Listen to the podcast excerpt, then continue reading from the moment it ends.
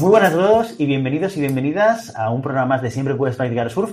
Hoy, programa con un contenido diferente. Ya lo habíamos anunciado en el primer capítulo de la temporada número 5, que las noticias las transformaríamos en tertulias, barras conversaciones, en las cuales, bueno, pues compartiríamos nuestros puntos de vista con otros profesionales y otros compañeros de Global Human Consultants. Hoy hemos traído aquí, ya los veis aquí en pantalla, a Guillermo Martínez y Ana de Las Vigo. Los dos trabajan en Global Human Consultants y, bueno, cada uno con experiencias diferentes, con backgrounds diferentes, que seguro que van a aportar muchísimo al tema de debate de hoy, que es un tema un tanto peleagudo. Luego lo introduciremos un poquito más, pero antes de eso, por favor, dar cuatro pinceladas de vosotros de quiénes sois y a qué os dedicáis para que la gente se ubique.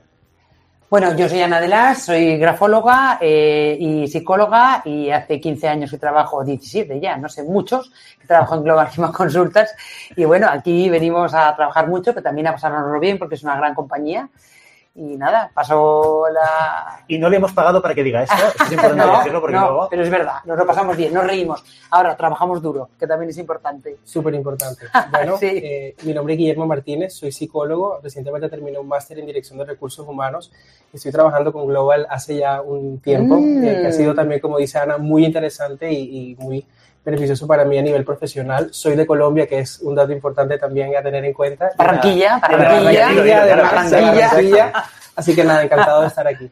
Perfecto, muy bien. Oye, pues a ver, vamos a ver el tema de hoy. Hemos elegido un tema que es un tanto peliagudo, Sí. seguramente de aquellos que la gente le apetece menos gestionar en todo de recursos humanos. En recursos humanos, la mayor parte de los profesionales venimos de humanidades y nos acercamos a la función desde las ganas de tratar con personas, ¿no? Así es. Y los despidos a veces nos cuestan mucho hacerlos o es un elemento que pues, no nos gusta tanto como otras partes del desarrollo humano dentro de las organizaciones, ¿no?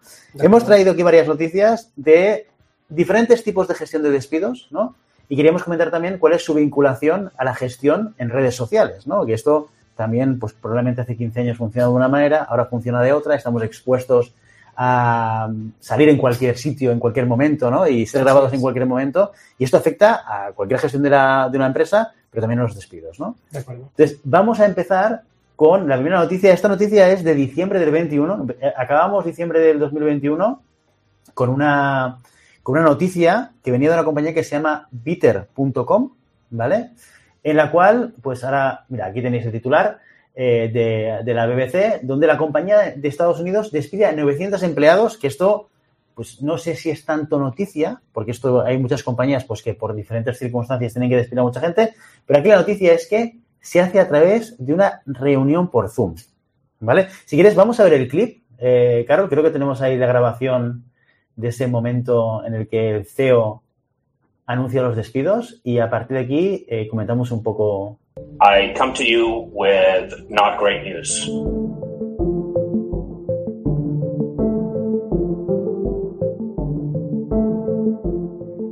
It's been a really, really challenging decision to make. I've, this is the second time in my career I'm doing this, and I do not, do not want to do this. The last time I did it, I cried. Um, this time I hope to be stronger. If you're on this call, you are part of the unlucky group.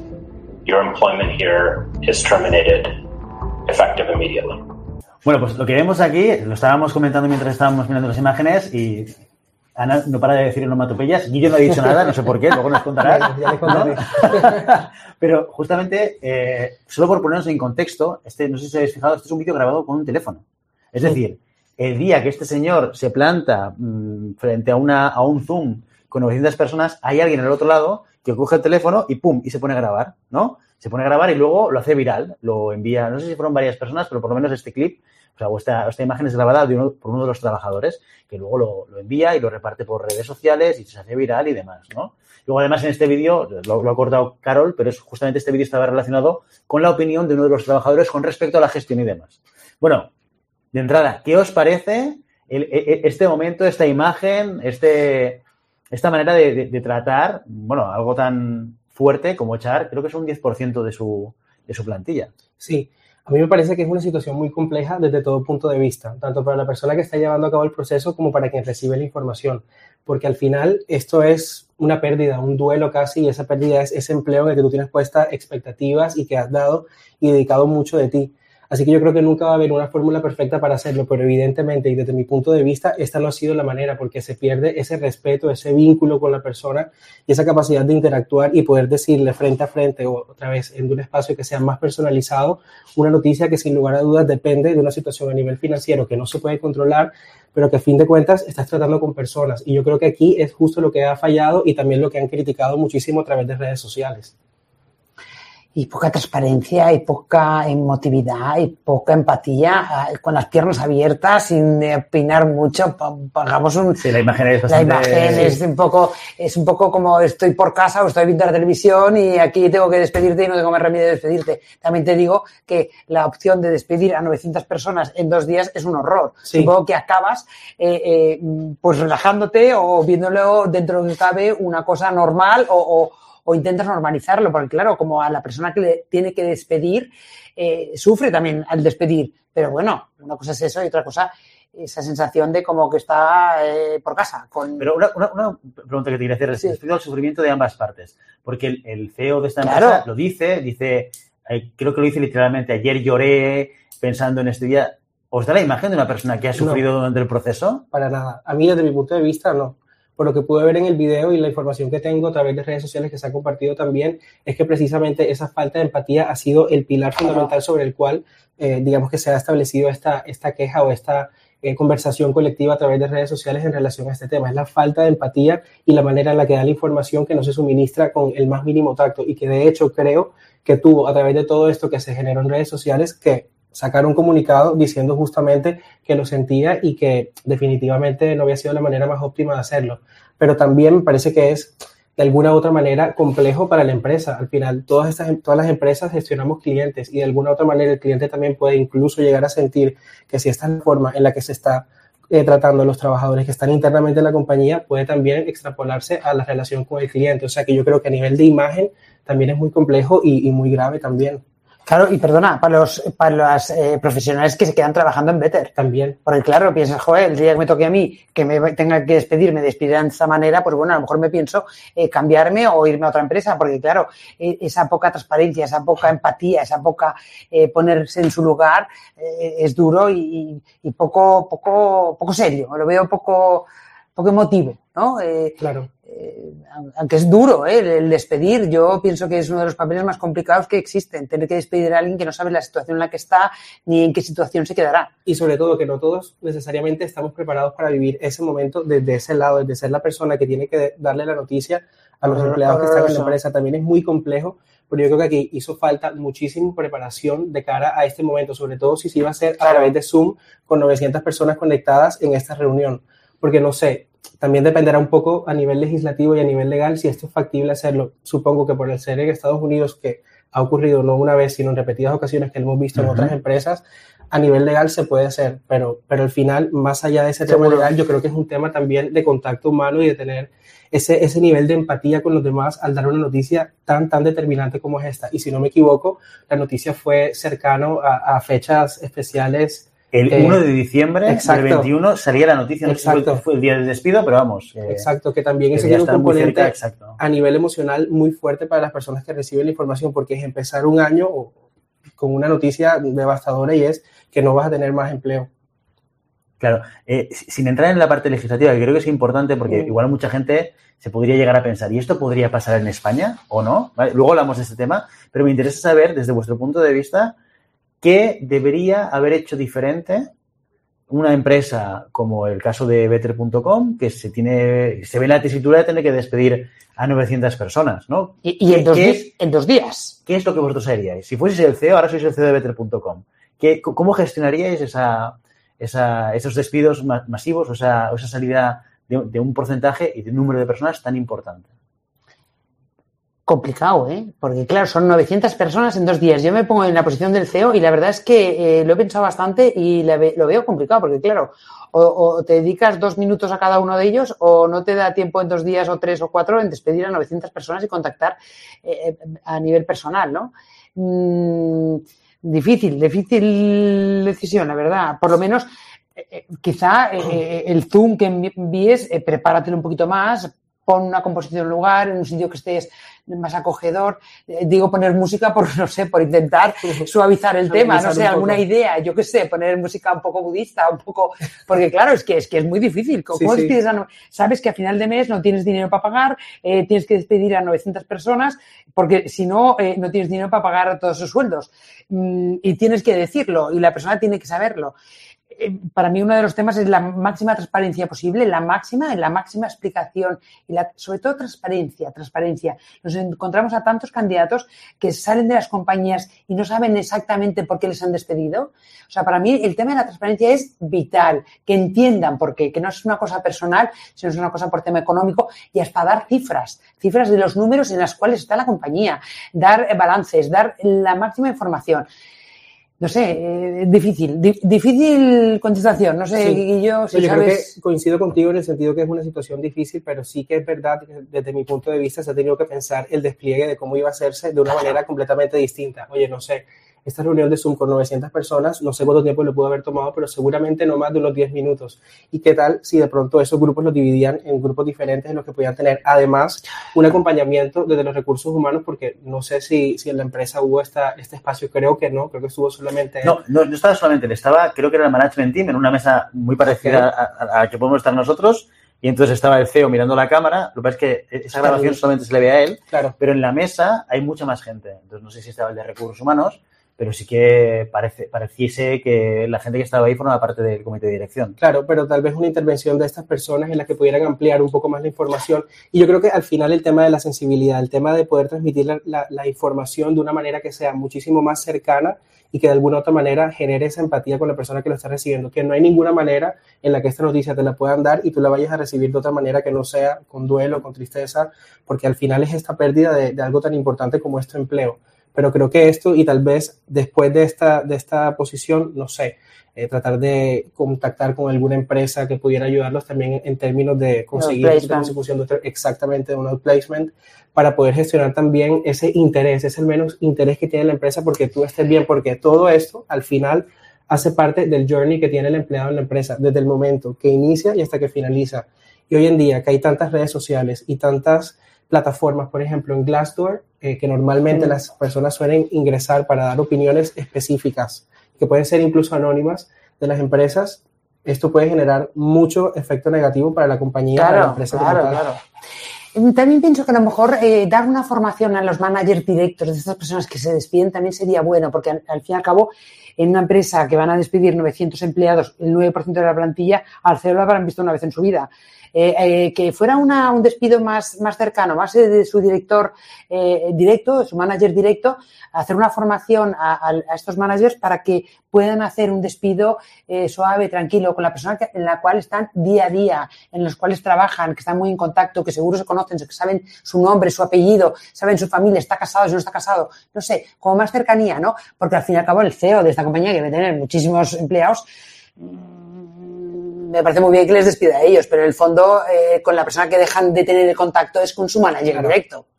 De acuerdo. No, Claro, no, claro, no es un organigrama, claro, no es un organigrama plano eh, con los miles de trabajadores que debe tener. Este CEO podría haber eh, eh, Delegado, haber claro, delegado a- para a- que las personas y los Exacto. managers directos de estas personas que despiden se lo digan ellos directamente.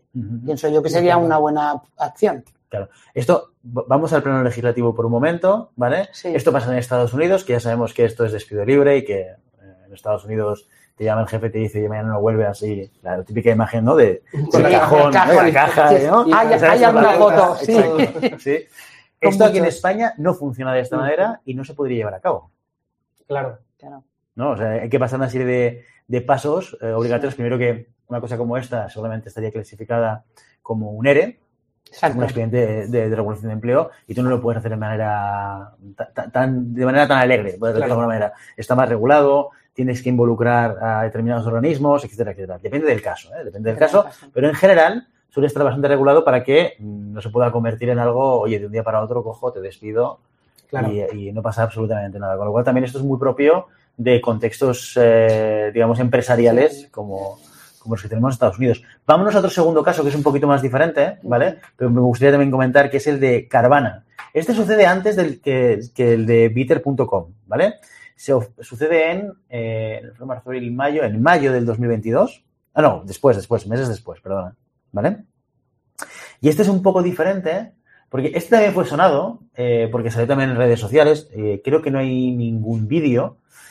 Y eh, aquí hubo una mezcla entre despidos por Zoom, por colectivos y despidos individuales. ¿Vale? Pero aquí también, pues las redes sociales se echaron encima de, esa gestión de salidas y de, alguna manera por eso, porque también, también un poco por lo mismo, ¿no? Esa gestión, esa manera de no empatizar con la persona que estás despidiendo, etcétera, ¿no?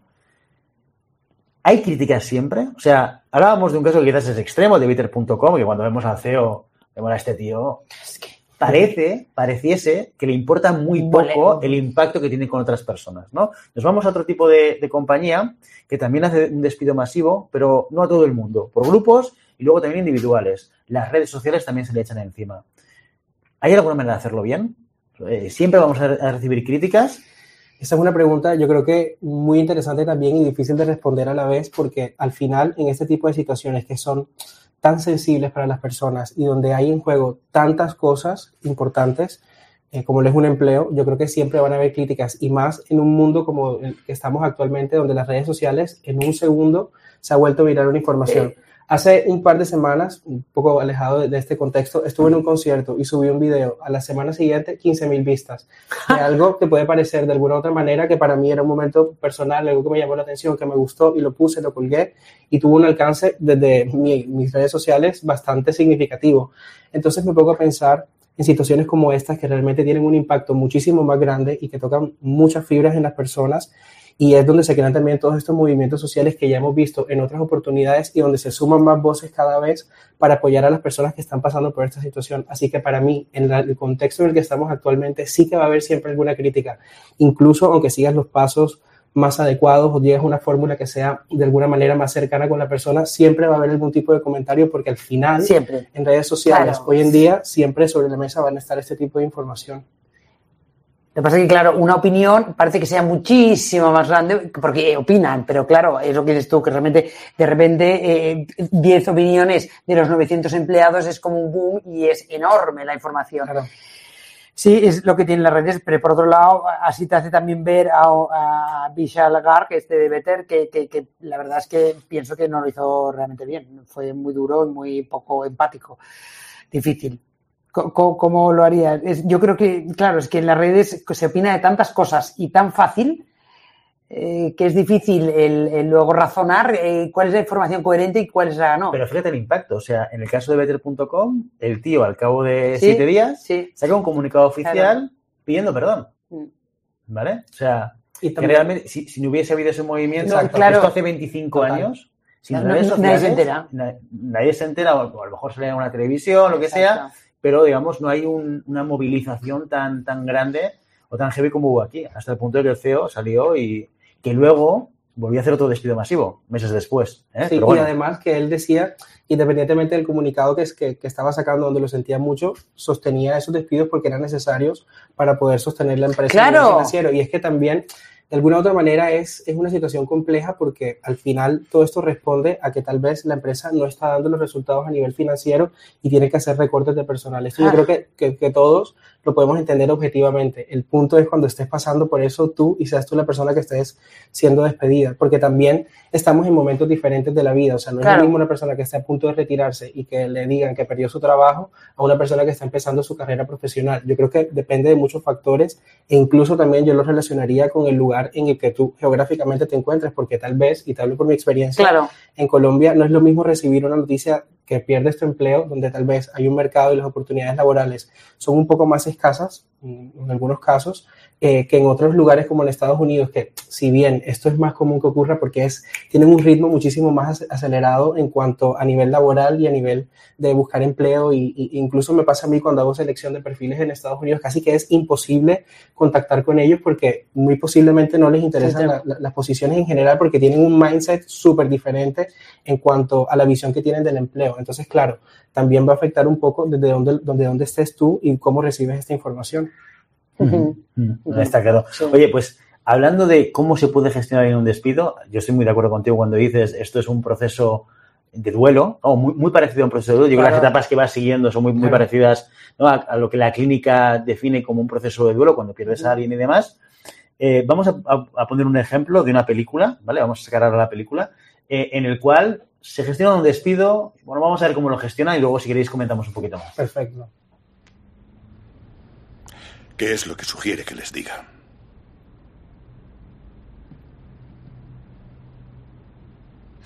Puede que esté subestimando el efecto positivo que su cambio puede experimentar en sus hijos. El efecto positivo. Gano unos 90.000 al año ahora. ¿Cuánto es el paro? ¿250 a la semana? ¿Ese es uno de sus efectos positivos? Bueno, será más acogedor porque no voy a poder pagar la hipoteca de mi casa, así que puede que debamos mudarnos a un piso de un dormitorio en alguna parte. Y supongo que sin las prestaciones podré sujetar a mi hija mientras, en fin, sufre un ataque de asma para el cual yo no podré pagar la medicación. Bueno, está comprobado que los niños que sufren un trauma así tienden a, aplicarse más académicamente como mecanismo de defensa. Que te den por saco. Eso te dirían mis hijos. ¿Que sus hijos la admiren le importa mucho? Sí. Sí, bastante. Verá, dudo que le hayan admirado. ¡Eh, idiota! ¿Usted no debería estar consolándome? Yo no soy psiquiatra, Bob. Soy un despertador. ¿Sabe por qué admiran a los atletas? No sé, ¿porque se tiran a muchas modelos? Por eso los admiramos nosotros. Ellos los admiran porque persiguen sus sueños. Pues yo no sé hacer un mate. No, pero sí cocinar. ¿De qué está hablando? Su currículo dice que su segunda especialidad fue artes culinarias francesas. Los estudiantes trabajan en el Kentucky Fried Chicken, pero usted limpiaba mesas en Il Picatore para mantenerse. Y al acabar la universidad vino a trabajar aquí. ¿Cuánto le pagaron para que renunciara a sus sueños? 27.000 al año. ¿Y cuándo pensaba abandonar y volver a recuperar su alma? Buena pregunta. Yo veo a gente que trabaja en la misma empresa a lo largo de toda su vida, gente que es justo igual que usted. Fichan para entrar y para salir, y nunca tienen un momento de felicidad. Usted ahora tiene una oportunidad, Bob. Es como renacer. No lo haga por usted, sino por sus hijos.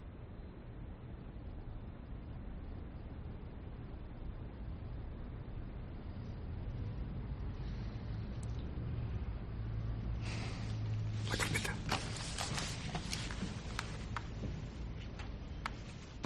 Pues bueno, estábamos hablando de cómo gestionar despidos, si hay una manera buena o una manera mala. Hemos visto un clip de una película, que es ficción, evidentemente, ¿no? Pero que nos da un ejemplo, nos da un caso de cómo hacer ese tipo de gestión con las personas y demás. ¿Qué, qué os ha parecido? Bueno, empezamos por Ana, porque tú y yo no habías visto, ¿no has visto la película no la he visto todavía. todavía, pero me quedé De- con ganas. deberes, de deberes para verla. Está, está Sí, muy sí. bien, ¿eh? Bueno, la verdad es que yo seguiría viendo la película porque la verdad es que es un, un- peliculón y George Clooney me apasiona y actúa de Actorazo, miedo. O sea que actorazo. de entrada siempre me pasa de pase ¿eh? con estas actuaciones que te ponen otro tipo de película y "Joder, seguiría viéndola, ¿no? Sí, sí. Pero bueno, a ver esta noche.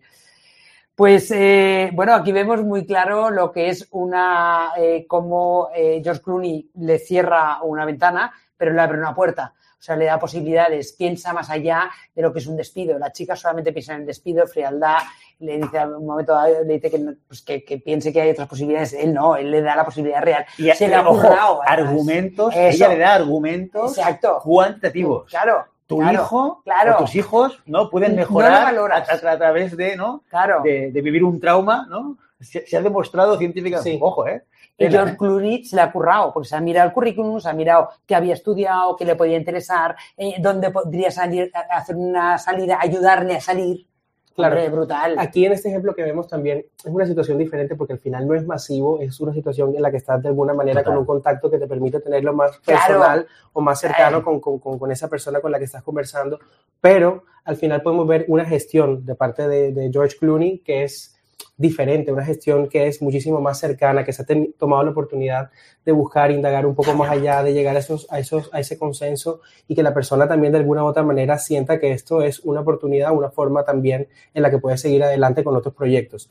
Una situación también, de alguna u otra manera, tendría que decirlo también, me encanta la película, ¿eh? por lo que vi, pero un poco utópica y que en la realidad tal vez sea un poco más difícil de conseguir y llegar a ese punto. Pero yo creo que es un buen ejemplo también y, y que nosotros que trabajamos en los recursos humanos también nos puede dar muchos elementos de cuando nos toque tener este momento de cara siendo empleador, cómo poder gestionarlo también. Claro. Claro, ahí- me, me- perdona, me hace mucha gracia el momento que George Clooney le da el argumento de que puede dedicarse a la cocina francesa, a ser cocinero o a, o a este sector, y el, el momento que ve que él, el, el- el candidato que despiden, se- como que se ablanda o piensa, bueno, a lo mejor sí que tiene razón, eh, le dice a la chica, Que le- "Clac, eh, venga, Ese la- momento Dale panfleto, es el venga, momento ahora, ahora. ¿no? Porque él, él no pierde el objetivo de Claro, vista, ¿eh? claro, claro, es, ¿eh? es su trabajo, claro. Lo que pasa es que lleva muchos años haciéndolo, entiende perfectamente cómo lo tiene que hacer y qué posibilidades que hay. Pero el fin, despedirlo, no hay más. Eh, la empresa no puede pagarle o lo que sea, ¿sabes? Sí, Y también con eso que dice se puede ver un poco también cómo, cómo es de diferente la perspectiva de una persona experta, como es el caso de la- del personaje de George Clooney, que es Claro. una persona que apenas está empezando a gestionar esto, pero más allá de eso, más allá de la experiencia que tengas haciéndolo, no, creo que también va un poco esa parte humana y esa, ese, ese plus que puedes dar tú a través de, de ese contacto y esa sensibilidad que puedes tener con las personas, que creo que es lo que a ella le faltó, porque se enfocó muchísimo más en la parte, como decías antes, Guillermo, cualitativa y que al final en este tipo de, eh, cuantitativa y que al Sí. final en este tipo de situaciones eh, no, no, no van tanto al caso, sino más bien a, a poder es, tener ese contacto con la persona y llegarle de una manera diferente. Bueno, eh, Yo, a mí, de alguna manera, la visión que me da, o sea, mi sensación es, esto es una gestión entre persuasiva y manipulativa, Claro, prácticamente. sí, ¿eh? claro, Porque, claro, sin perder de vista un poco el cómo lo hace él, cómo Josh Clooney gestiona la comunicación, ¿vale? Que creo que, que puede estar bien porque es como positivizar ese momento de, de despido, ¿no? ¿De acuerdo? A, a mí lo que me falta, que, que lo haría mucho más realista, ¿no? Como tú decías, o más humano, es decir, oye, ya sabemos que esto es una, es una putada, o sea, lo que estamos pasando aquí, esta conversación no es buena y, y evidentemente no te gusta, no podemos hacer nada con el resultado de esta conversación porque va a ser el No mismo, más. hagamos lo que hagamos, pensemos en cosas que podemos aprovechar como una oportunidad Claro. para plantearnos el medio plazo, largo plazo, pues de una manera diferente, ¿no? Entonces, esto hay- para mí es lo que, lo que falta un poco para no verlo como una manipulación, porque claramente él está cogiendo la realidad con, como tú decías, ¿no? Con elementos que él ha visto dentro del currículum, que se los devuelve y se los lanza como diciendo, lo que tú decías al principio también, oye, te, te abro una puerta, te la estoy dibujando para que tú la veas, para que tú la imagines y esto nos permita pues cerrar Claro. este proceso dificultoso de una manera en la cual, bueno, mi compañía cumpla con su objetivo que es que te marches, ¿no? Te hace hacer un cambio de visión. Total, total. es muy bueno y un buen profesional, es que se dedica a eso, claro, sabe muchísimo y sabe cómo enfocarlo y cómo hacerlo. Sí, y yo creo que al final también, yéndonos un poco más hacia la película, es un, un- una- un punto de vista para él privilegiado, porque al final, y me pongo a pensar en situaciones que desde Claro. los recursos humanos he vivido, y es completamente distinto. Si tú estás trabajando en una consultoría y tu función es viajar de un lugar a otro y hacer ese tipo de despidos en empresas para las que no estás trabajando tú directamente, de alguna u otra manera puede ser distinto a que lo tengas que gestionar y que sean personas con las que tú hablas todos los días, tienes contacto y has generado un vínculo adicional a esa parte eh, a nivel laboral, sino también un poco más personal. Y recuerdo una situación que tuve en el sector financiero en Colombia, que se hizo una reestructuración súper importante en la empresa. Yo estaba en recursos humanos. Afortunadamente en ese momento a mí no me tocó estar directamente conversando con las personas que iban a salir, pero claro, fue un momento súper difícil y que cargó muchísimo, no solamente a las personas que recibieron la noticia, sino también a los que tenían que darla, porque eran personas con las que hablaban y tenían contacto por muchísimos años Claro. y también es muy duro sentarte con una persona que, que de alguna manera le tienes una estima o que, que para ti es cercana y tener que darle esta noticia. Y, y también genera, por supuesto, incertidumbre en las demás personas que hasta el momento no, no hacen parte de, de esta reestructuración, pero les quedaba también la duda de si más adelante iban a ser ellos los que iban a pasar por esto. Y, y, y de alguna u otra manera yo creo que la perspectiva que tiene la gente cuando pasan estas cosas es como si recursos humanos tuviera toda la información sobre las manos y no se las hubieran querido compartir antes, Mm. a pesar de ese vínculo que sí que existe. Ajá. Entonces es una situación que yo creo que es, es muy difícil de gestionar, sobre todo cuando estamos hablando de relaciones con personas y con, con, con contactos que tenemos estrechos desde de hace mucho tiempo. ¿Y qué es mejor? Vale, por aquí vemos un caso extremo que es, yo no conozco de nada a la persona y yo voy con un objetivo muy claro, una comunicación, una manera, te cierro una ventana, pero no te conozco de nada. O sea, sí, me pones esas fotos de tus hijos, pero, joder, que yo despido a 10 personas cada día. O sea, Claro, he visto claro. muchas fotos de sé. muchos hijos y tal, ¿no? Entonces, para mí no hay un esfuerzo porque no hay un vínculo emocional, De porque acuerdo. no hay una empatía, ¿no? De. Entonces no me pongo en tus zapatos porque tampoco es mi rol, ¿no? Luego tenemos el otro caso. Yo soy el jefe y te tengo que despedir. ¿Cuál es el, eh, cuál es el escenario que para vosotros, desde vuestro punto de vista, sería el mejor para gestionar el despido?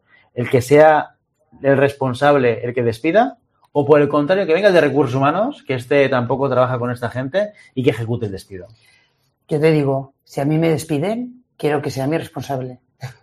Segurísimo. O sea, que notar... Y, que, no me- sea por Zoom. y que no sea por Zoom, que- y que me lo explique. Que me explique la razón. Muy es lo que he dicho antes, que te digo, entrevistamos mucha gente que y le preguntas, ¿por qué, te- ¿por qué saliste de esta compañía? Y te dicen que no lo saben, no lo saben. Prefiero que me digan, mira, has hecho mal tu trabajo porque eres tal, tal, tal, tal, pero que lo sepas. O sea, la transparencia, fundamental. Lo que no puede ser es, es que me han echado después de cinco años una compañía y no sé muy bien por qué.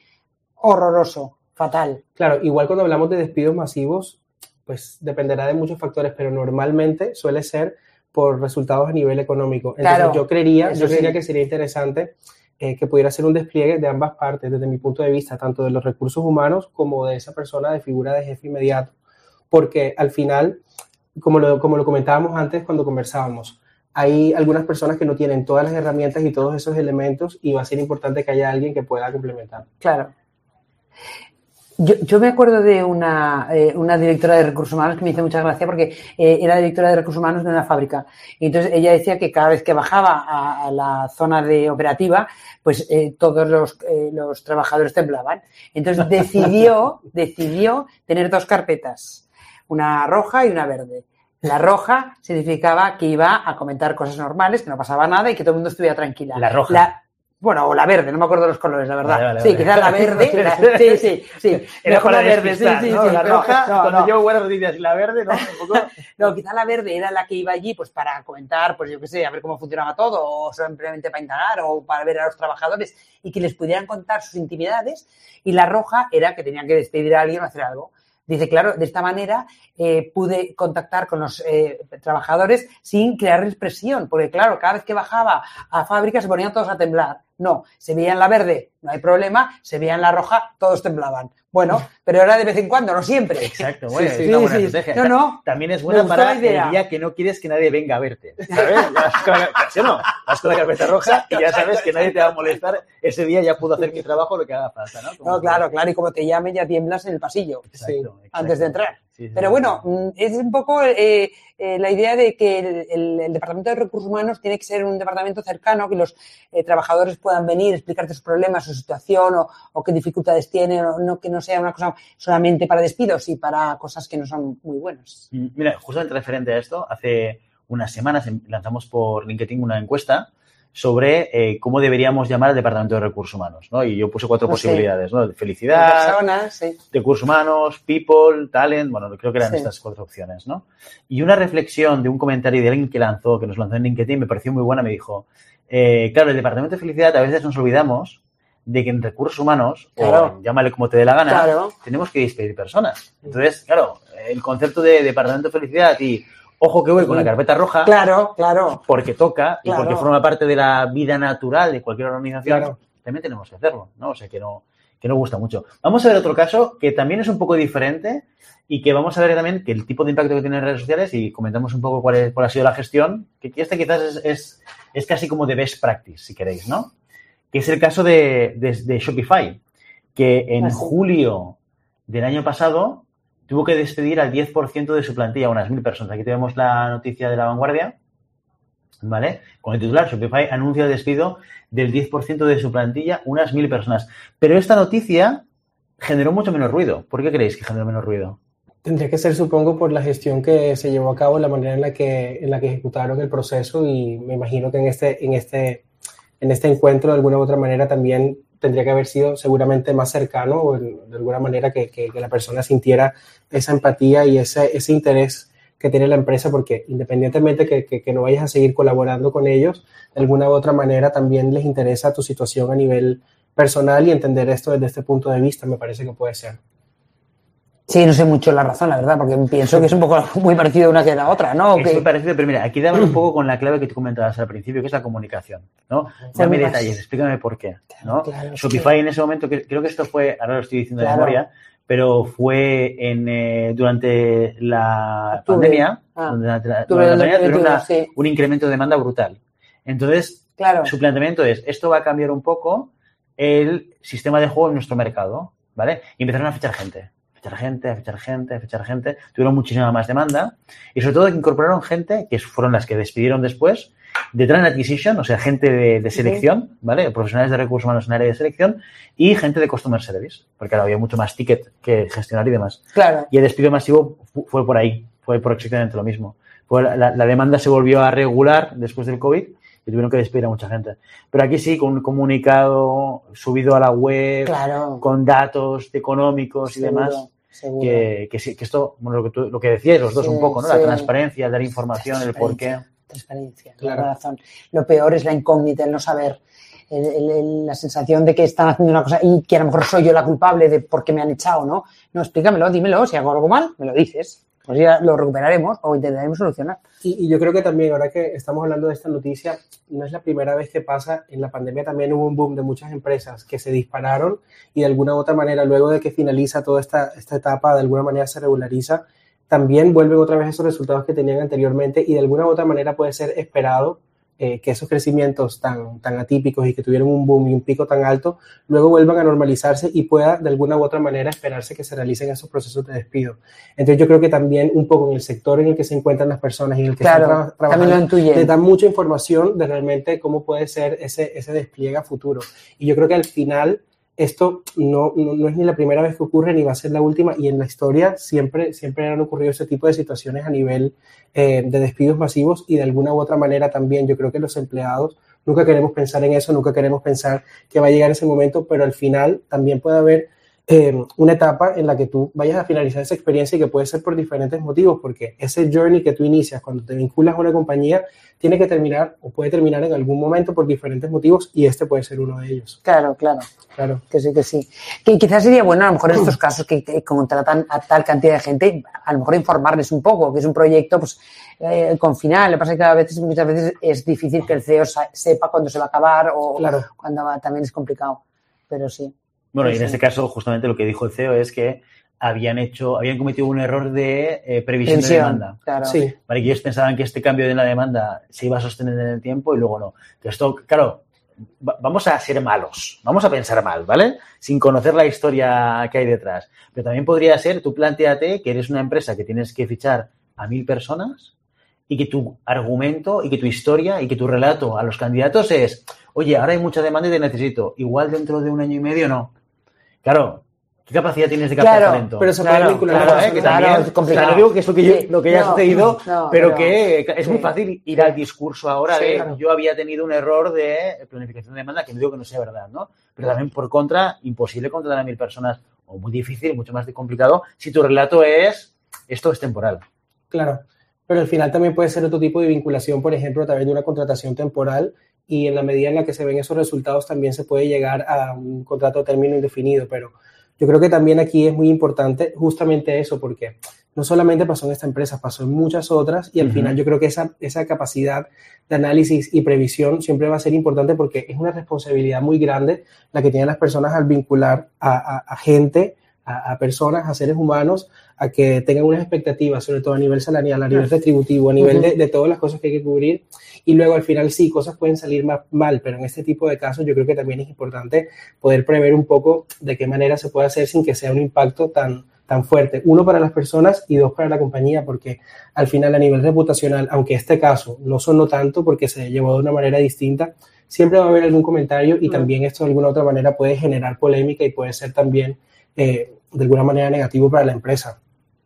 Y, y he visto en internet también que una empresa brasileña creo que también despidió a no sé cuántas personas del servicio de limpieza, servicio de limpieza, y los despidió también por Zoom, pero claro, con los micros apagados. Mm. Claro, porque no podían responder. Sin réplica. Claro, no es era que- una claro, que- comunicación unilateral. Claro, todos estos de Zoom deben ser despedidos así, porque si no, claro, es que, es que Imagínate. lo, lo que le dices a- a- al de Better, ¿no? Eh, o sea, a ver, tiene que ser con, con micro cerrado sin poder responder. Horroroso, horroroso, horroroso. Sí, sí. Pero mm, tampoco sé la solución, ¿eh? Pero bueno, no sé, vamos pensando. Porque es difícil, ¿eh? Aquí, eh, tú, tú lo comentabas antes y quiero, me gustaría que Sí. nos dieses tú vuestro punto de vista. ¿Debemos temer el despido? Nos ponemos en, la- en los zapatos de, de- de los profesionales, de la gente que trabaja en empresas.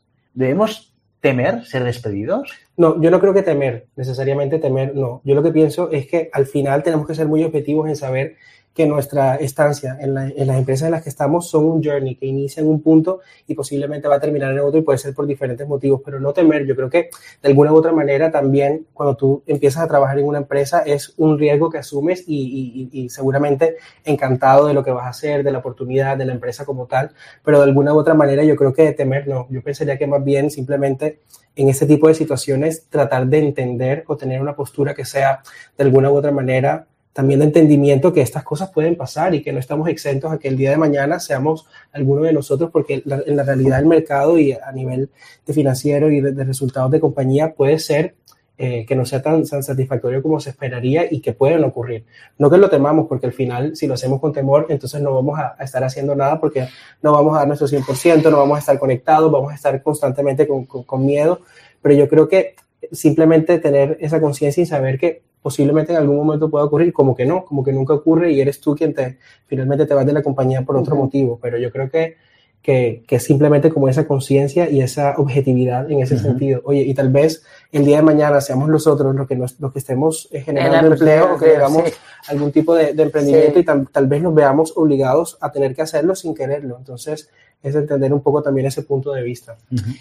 Yo realmente pienso que el miedo ni en broma, o sea, el miedo paraliza, o sea, el miedo Totalmente. fuera, yo contra más lejos lo tenga mejor. Totalmente. Eh, pienso que si tengo personas a mi cargo, quiero que me, que me den opiniones, que me den lo que realmente piensan, lo que realmente sienten, lo que realmente creen y no que tengan miedo a que porque den una opinión diferente a la mía o me den otra cosa, eh, yo los pueda llegar a despedir. De O sea, yo creo que en ningún momento, cuando estás en una compañía haciendo tus labores y tus responsabilidades, jamás has de pensar en el despido, jamás.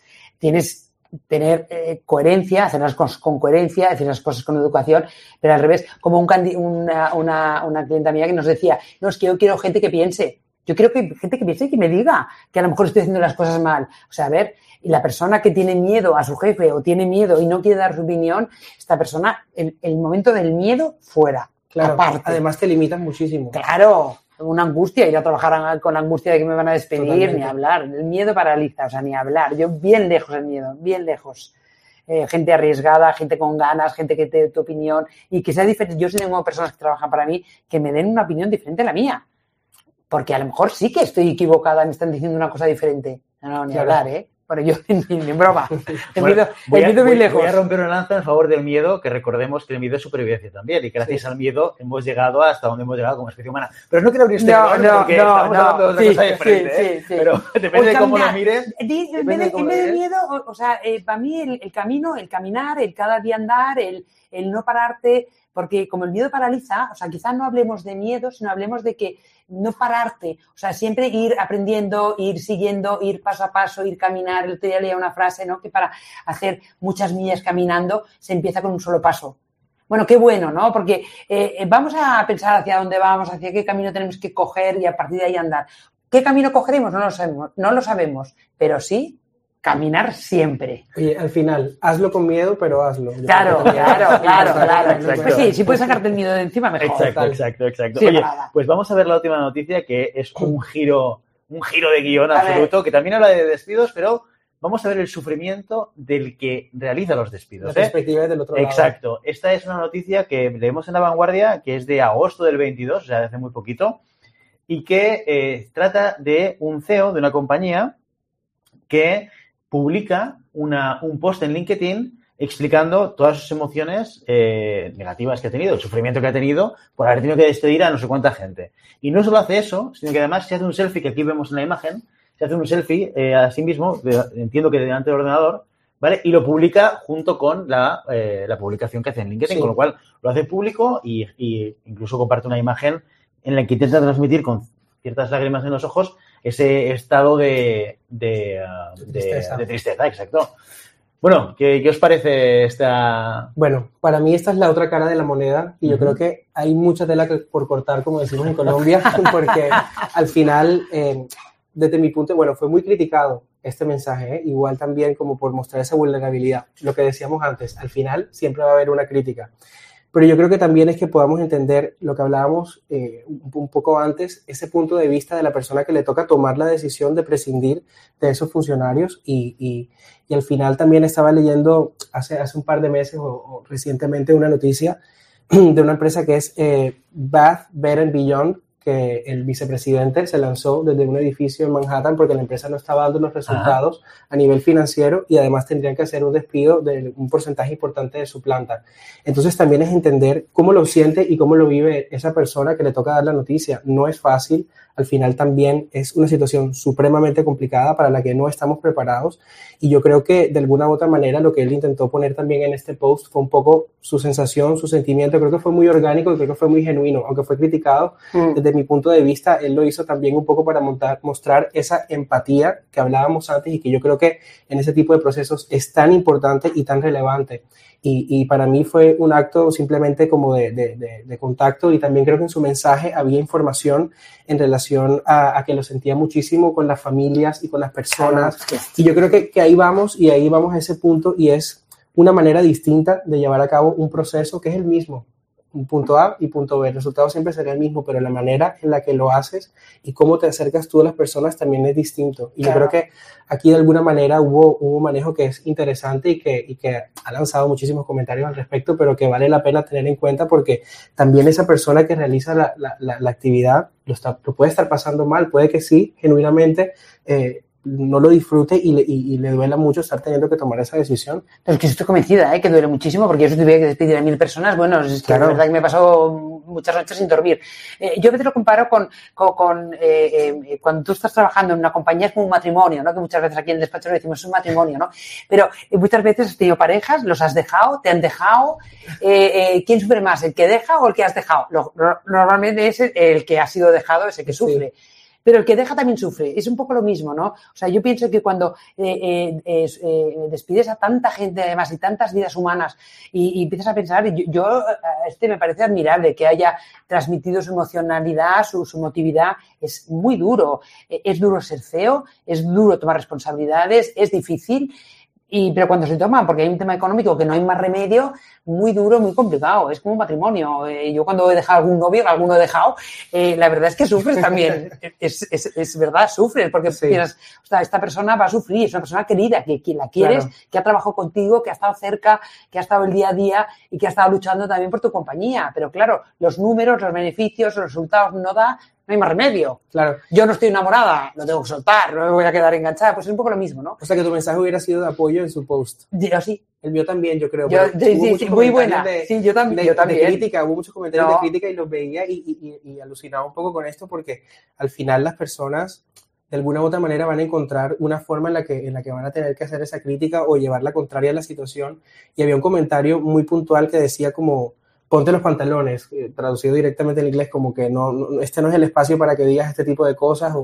Y yo creo que al final, eh, de alguna u otra manera, esto es una muestra de, de, sensibilidad y una muestra realmente de, de, de, interés por esas personas que están pasando por un mal momento. Sí, y entiendo, y aparte la foto me parece como bastante real, ¿no? De que sí. realmente está llorando, o sea, que las lágrimas realmente le salen, no es aquí yo como el otro que está así espachurrado, que pienso que, que está haciendo este hombre, no, este no, este realmente lo está sintiendo y las lágrimas me da la sensación que son reales. A mí también. Y entonces, es muy orgánico. Eh, sí, pienso que es, es eh, sí, a mí también. Yo pienso que, que, bueno, y que cada uno está libre de mostrar sus sentimientos, sus emociones, y en ese caso fue muy abierto y muy amplia. Yo, yo lo respaldaría, yo le daría lo que Yo también. Le daría así, muy bien. like, like. Le darías un like. Sí. Pues yo tengo mis dudas, ¿eh? De, del concepto ah, de ser ah, genuino. Sí. Porque ahora, ahora me pongo, eh, voy a intentar claro. imaginarme el proceso, ¿vale? Yo soy el CEO de una empresa. Cuando yo he tomado la decisión de que tengo que despedir a no sé cuántas personas, esto es un proceso cognitivo, consciente, ¿eh? O sea, no, no es, no es decido que te voy a dejar en este momento. Hemos pasado por muchos momentos, pero hay un momento en el cual lo decido. Claro, eso es mucho más emocional o mucho más directo.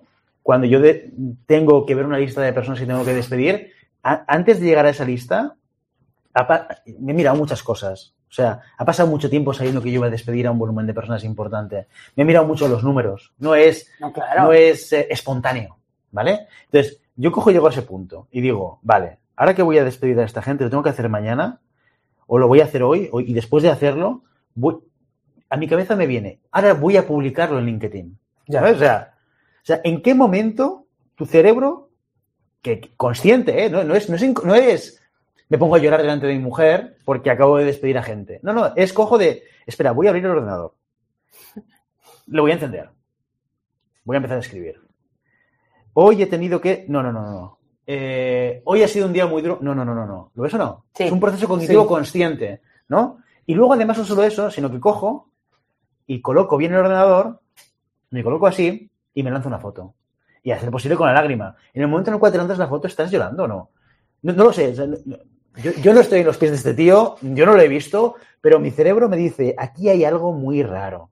O sea, no me parece algo espontáneo. Lanzarte la foto, escribir el texto. ¿Y por qué no lo haces por LinkedIn? ¿Por qué no envías un email a toda esa gente que has despedido y se lo explicas a ellos? ¿Qué necesidad tienes de hacerlo público? ¿Por qué lo quieres hacer público? Y, eso no sé si no sé si es un tema generacional, ¿eh? Porque Puede yo ser. en mi generación estas cosas no, no- no- las haces públicas y le dices a todo el mundo, estoy llorando por esto, porque al, al resto del universo no le importa, a no ser que 10.800 comentarios. O sea, este vídeo ha sido viral. Sí. Ha publicado esto y el impacto que ha tenido en redes sociales, en LinkedIn en concreto, es brutal. Este tío a lo mejor, bueno, no- nosotros no lo conocíamos. No, no. Por poner un ejemplo. Claro. Ha conseguido viralidad Claro, a través claro. de comunicar sus emociones, sean ciertas o no sean ciertas. Entonces, cuando me imagino todo ese proceso, intento encajar la palabra genuino y tengo mis dudas.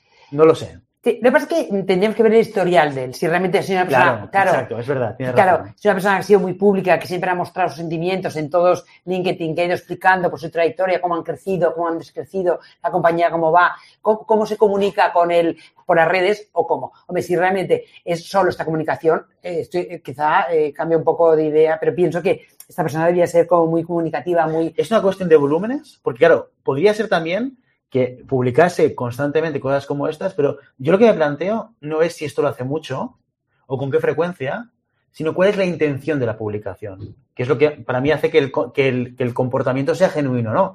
Si mi objetivo es ganar visibilidad a través de esto, me No, parece, sí, éticamente no. tengo mis dudas. Quizá para que el resto de los 800.000 personas que trabajan en la compañía puedan entender un poquito más, a lo mejor, no sé, o que puedan entender lo que siente y lo que tiene, Yo creo que también... eh, un poco de transparencia, no sé. Sí, eso No fue sé. justo una de las cosas que, que- que criticaron, como que el hecho de que se haya expuesto de esa forma o haya decidido tomar las redes sociales para, para poner una imagen de ese estilo, pero yo lo veo todos los días en contextos diferentes a través de redes sociales y yo creo que sí puede ser un poco más generacional o en la manera en la que tú utilices las redes sociales. Por ejemplo, yo creo que yo particularmente no lo haría, no pondría una foto mía llorando en ninguna circunstancia, pero hay gente que sí, hay gente que siente diferente, que piensa diferente, que es un canal también para expresar sus emociones. Y no estoy diciendo que no, tal vez sí haya un componente ahí también de, mira, voy a ponerlo y tal vez me estaba sintiendo así. Y también eh, de alguna u otra manera la gente va a saber que lo siento y, y, y de alguna u otra manera voy a exponer un poco mi, mi punto de vista, pero no sé, tendríamos que también tener otros elementos para saber si al final se estaba victimizando o no, pero... Exacto, pero- exacto. No, no es una, Sí. necesidad interna de una necesidad que a lo mejor cuando él apretó, que realmente tiene razón, ¿eh? cuando apretó el, la- la- la- el vídeo, eh, eh, cuando lo aprieta, eh, pienso que no pensaba que a lo mejor lloraría y a la hora de explicarlo para los diferentes trabajadores que siguen trabajando en la compañía y que puedan entenderlo, ahí le salió, y quiero, quiero creerlo, ¿eh? porque si no, es muy duro lo que dices, es muy falso, ¿eh? porque claro, Sí. Sí, sí, no, no, lo no. vemos todos los días en redes sociales. Sí, ¿eh? sí, o sea, esto no es Sí, fantasía ni ciencia ficción. quizá O sea, yo no estoy tanto y me da no. más, lo veo más, más Claro, pero, pero hoy, en, hoy día se da mucho el caso, ¿no? De la, Sí. de la tu vida a través de tu cámara de teléfono, Sí, ¿no? Que estoy de Muchísimo. vacaciones y estoy todo feliz. Y eso no, no tiene por qué tener nada que ver con tu situación emocional real, ni con tu contexto real, ni con. Esta es la típica imagen que es muy divertida, de gente que se hace el selfie en un espacio natural, precioso, y que luego mueve un poco la cámara y está lleno de gente, ¿sabes? Estás en un sitio de turistas, no sé. Este sería un poco un ejemplo o una, una manera de entender esa desviación eh, de las redes sociales sobre la realidad. ¿Pero qué te gustaría más, tener el jefe de Better o tener este jefe? Buena pregunta, ¿eh? Ah, ¿Cuánto pagan? no. Esta podría ser. No, Pero ¿con cuál te sentirías más, más cercano? ¿Con este que realmente llora y piensas que es sincero? O con el de Better que está con las piernas abiertas, Si relajado pienso, y si pienso que es parece sincero, está claro que... en la televisión. Que sí, con, Sí, con- O sea, ha tenido una necesidad de mostrar eh, que realmente ser CEO no es fácil, que ser CEO es emocional y que es duro despedir a 10.000 personas y a a 900.000 personas que son personas que sienten que tienen hijos y que, que no saben a, a qué dedicarse, yo qué sé. Vamos, yo pienso que yo me iría a trabajar antes a- con esta persona que llora, con Brandon, o con, que con el de Braden, con Braden, ¿no? Braden. Braden, sí. Con Braden. Hombre, ¿de qué? Con Peter. No sé, pienso que... Bueno, yo creo que al final también termina siendo un tema muy de lo que hablábamos antes de personalidad también. O sea, creo que al final puede ser una persona que viva muy intensamente a través de redes sociales y que tenga ese tipo de contacto. No lo sé, porque la, Claro, la primera vez que- claro. que, lo vi fue justamente Claro. con este post. Pero bueno, habría que hacer un seguimiento un poco más exhaustivo para saber. Pero yo tengo la sensación de que la manera en la que esta persona abordó la situación de cara a sus empleados fue completamente diferente a la que vimos antes empleado de, de Better. Entonces, yo creo que, que también esto nos dice mucho de alguna u otra manera. Claro, también estoy leyendo ahora que esta empresa eh, era una agencia de marketing. Ah, ah, por ahí me, me- se, me, sí, sí, atascabos, sí, bueno. se me encoge un poco más el corazón, la verdad. Bueno, bueno, bueno, esto, esto no lo sabemos, pero Claro. bueno. No, no, que sí, que era una No, no, que, sí, sí, que no Ah, sabemos ah, si eso ah, tiene que ver claro. con que utilizase Claro, no sé, la red y- y- social para ganar visibilidad. Pensemos que el ser humano es bueno y inocente, ¿no? y que, y que lo hizo de corazón. Sí. sí. Muy bien, oye, pues eh, Ana, Guillo, muchísimas gracias por venir hoy a Conversaciones en Siempre Puedes Practicar Surf. Un tema difícil, pero bueno, nos hemos reído también. Sí, hemos sí, visto sí. un poquito de cine. Sí, sí. Guillo, ¿te quedas con deberes? Me lo voy a ver. ¿Vale? me lo porque merece mucho la pena esta película, Sí, sí, ¿eh? sí, Y muy te- bueno, te, va a gustar seguro, ¿eh? Y tú te la repites, momentos- Sí, sí, Sí. En momentos muy emotivos de, la película y también. con o mucha realidad, además está muy bien, Está, está muy bien. está muy bien, está muy bien. Pues nada, con muchísimas gracias de nuevo por venir hoy. Nos quedamos con esta película. Os recomendamos que la veáis a Pin the Air y eh, nos vemos en el próximo vídeo. Hasta entonces. Adiós. Adiós. Adiós. Hemos disfrutado. Hasta luego.